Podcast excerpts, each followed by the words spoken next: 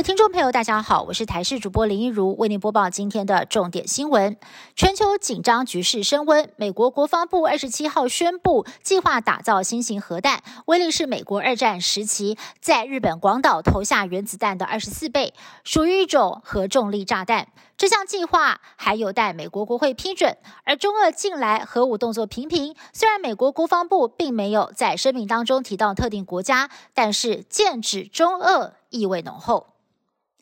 以巴战火爆发第二十五天，以色列总理纳坦雅胡三十号表示，以军绝对不会停火，因为停火就等同于向哈马斯投降。同时，以军锁定加萨走廊地下隧道，准备浴血苦战，并且公布了加萨最大医疗机构西法医院地道的模型，精密的设计令人叹为观止。以巴战争开打之后，全球各地纷纷出现了反犹浪潮。美国的反犹太事件暴增四倍，大学里头的犹太学生遭到攻击，甚至受到了死亡威胁，校园里头人心惶惶。欧洲的反犹太浪潮也在蔓延，引发了欧盟官员担忧。中国民间的反犹太言论也是甚嚣尘上。中国第十届香山论坛三十号在北京登场，中共中央军委副主席张又侠高分贝呛瞎台独，暗批美国蓄意的制造动荡，但也表示愿意在相互尊重的基础之上发展跟美国的军事关系。新加坡国防部长黄永红则示警，万一。亚洲还有欧洲跟中东同时爆发冲突的话，将会给世界带来灭顶之灾。所以，亚洲各国未来十年最重要的任务就是要避战。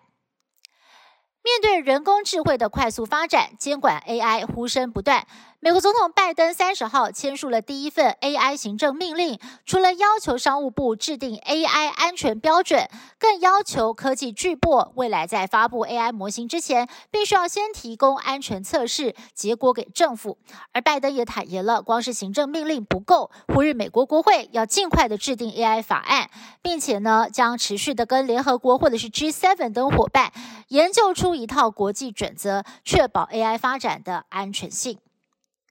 日本崎玉县在三十一号下午惊传枪击案，枪手先在医院枪击两个人，之后闯入邮局挟持了两名人质，在晚上六点多的时候已经先释放了一名人质。日本时间下午一点多，崎玉县户田市医院传出枪响，有一名八十岁的男子持枪朝医院开枪，造成了一名医师还有患者受伤，幸好两个人没有生命危险。嫌犯犯案之后跑到了一点五公里外的一间邮局，挟持了两名女性人质，后来。台湾时间六点多释放了一名人质，但仍然跟警方对峙当中。嫌犯并没有提出任何的要求。根据了解，嫌犯行凶之前，自家公寓曾经发生火灾。全球欢庆万圣节，美国总统拜登跟第一夫人吉尔三十号在美国白宫发放书本跟糖果给小朋友。但是，美国加州好莱坞演员罢工还没有落幕，大家不能够装扮成剧中人物，只能够穿着 T 恤举牌。